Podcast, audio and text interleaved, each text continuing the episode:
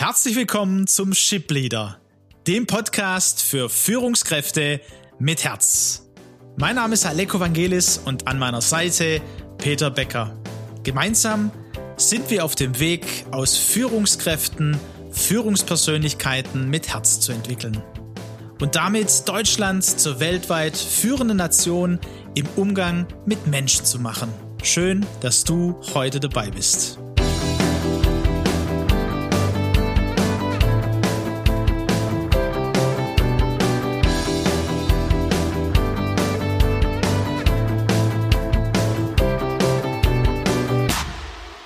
Peter, nachdem wir im letzten Espresso darüber gesprochen haben, dass es gut ist, nicht alleine unterwegs zu sein, auch genau in diesem Prozess von äh, einer Führungskraft zur Führungspersönlichkeit, sprich auch sich selber im Blick zu haben als Persönlichkeit mit allem, was uns ausmacht, ist es nicht gut, allein zu bleiben. Wollen wir das heute nicht nur vertiefen, vielleicht aufzeigen, so einen Impuls geben, warum es so wichtig ist. Und unsere Folge haben wir ähm, vorhin entschieden, heißt, der Preis ist heiß. Du hast nämlich davon gesprochen, dass der Preis für manche zu hoch ist. Und da dachte ich, hey, es ist nochmal wichtig, da drauf zu schauen, zu überlegen, beziehungsweise zu hören, was meinst du damit, dass der Preis für manche, der Preis der Veränderung auch zu hoch ist? Ja, ist ein interessantes Thema, eine interessante Frage, Alex. Und ich glaube, es ist wichtig, das auch anhand eines konkreten Beispiels mal klar zu machen, was der Lebensstil und die Persönlichkeit, in der ja alle Stärken des Menschen enthalten sind, aber eben auch die Grenzen und die potenziellen Fallen, in die ich hineinlaufe, wenn ich Stärken losgelöst von der Situation und vom Menschen lebe. Das mal anzuschauen, ist sicherlich ganz, ganz wichtig. Ich denke auch, und äh, es ist ja immer gut, ein Beispiel zu haben. Du hast eins mitgebracht, wo du uns das auch einfach näher bringen willst. Es geht ja um Gewinn und den Preis. Genau.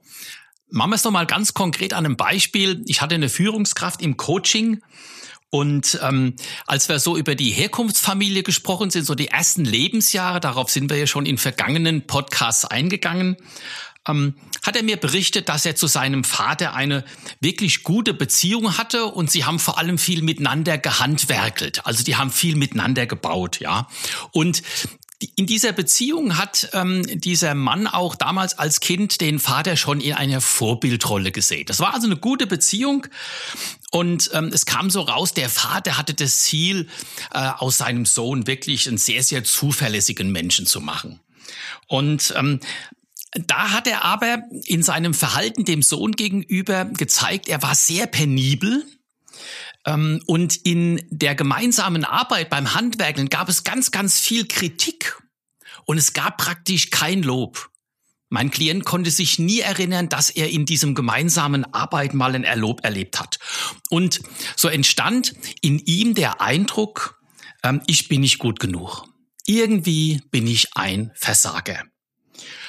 Und er hat dann daraufhin immer penibel drauf geachtet, wirklich 100 Prozent auf die sichere Seite zu gehen. Und auch heute als Erwachsener hat er mir geschildert, ne, bevor er eine Aufgabe übernimmt, auch als Führungskraft, muss er 100 Prozent sicher sein, ähm, dass er keine Fehler macht. Aber irgendwie schwingt in seinem ganzen Leben immer dieses Gefühl mit, du schaffst es nicht. Und er wurde zum Perfektionist aus den Feedbackgesprächen, die er mit Chefs und Kollegen hatte. Auch die Mitarbeiter haben ihm das zurückgespiegelt, irgendwie Perfektionist.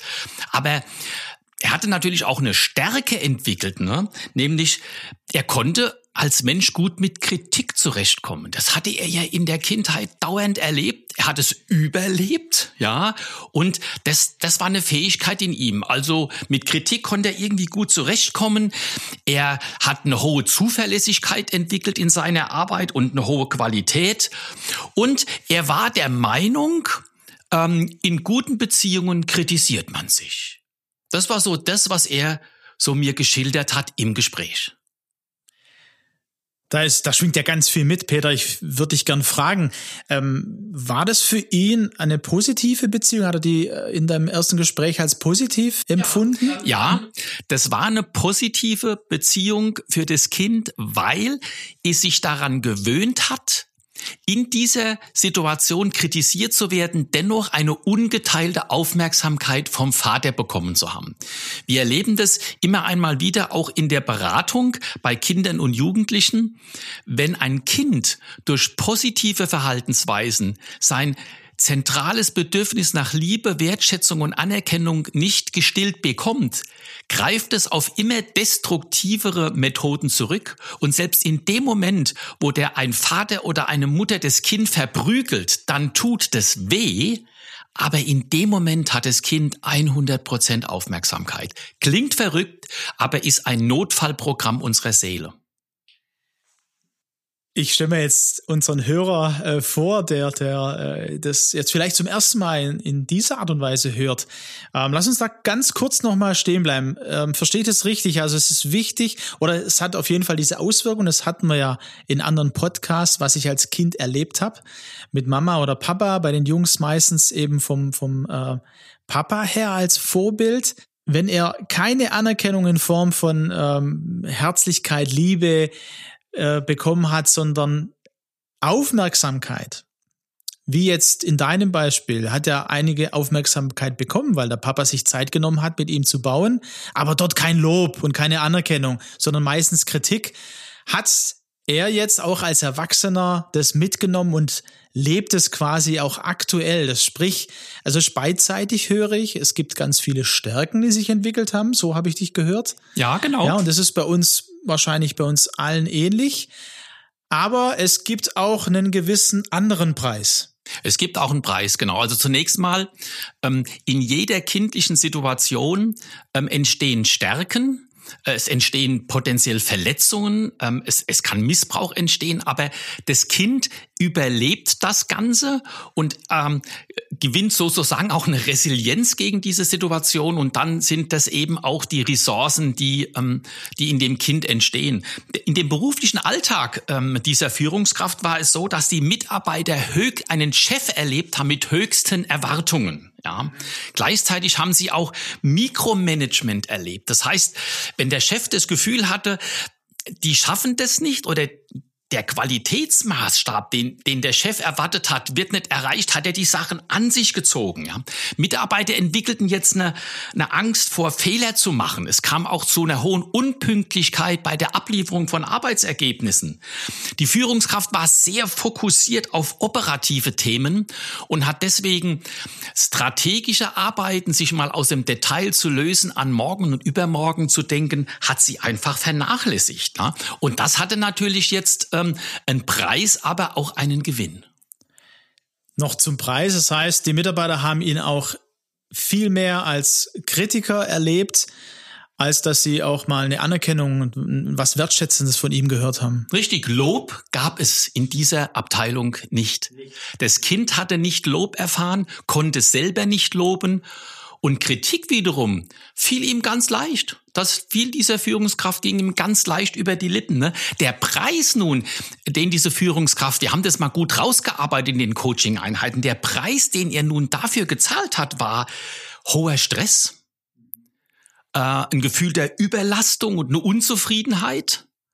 Er hat viele, viele Überstunden machen müssen, schlechter Übergang von, von Arbeit in den Feierabend. Er hat auch wahrgenommen, er hat keine echte vertrauensvolle Beziehung zu Mitarbeitern gehabt. Da war immer ein Misstrauen da, immer so eine Distanz. Es kam auch immer wieder zu Kündigungen im Team. Krankenstand war entsprechend hoch und Lebensstil hat ja im ganzen Leben eine Auswirkung. Auch zu Hause gab es viel Ärger. Kritik an Frau und Kinder war an der Tagesordnung. Das war so der Preis, den er gezahlt hat und erlebt hat, für das Leben seines Lebensstils aus der Kindheit, in der Kindheit gebildet, im heutigen Leben übertragen. Und du sprichst dann auch vom Gewinn. Also ich, wenn ich dir so zuhöre, das ist ja schon ein hoher Preis, den ich da wahrnehme. Ähm, also einmal, mir sind zwei Sachen würden mich interessieren. Einmal, wie hat's ihn denn bewegt, zu dir ins Coaching zu kommen? Das würde mich interessieren. Und äh, Vielleicht als erstes nochmal, wie kann man denn hier von einem Gewinn sprechen? Ja, das ist äh, relativ einfach dann auch rauszuarbeiten.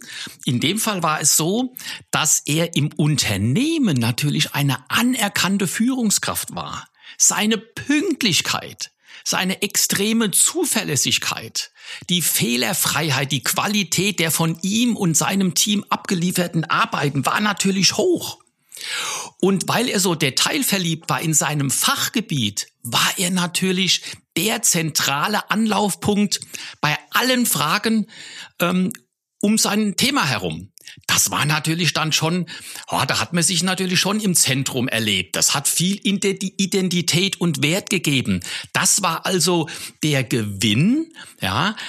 Auf der anderen Seite stand aber auch der Preis. Und irgendwann mal hat er gemerkt, ähm, also so kann es nicht weitergehen. Ne? Er war so um die 40 rum und da macht man sich als Mann und auch, auch als Frau im Beruf äh, nach so seine Gedanken, soll es das gewesen sein und wie geht's denn jetzt weiter?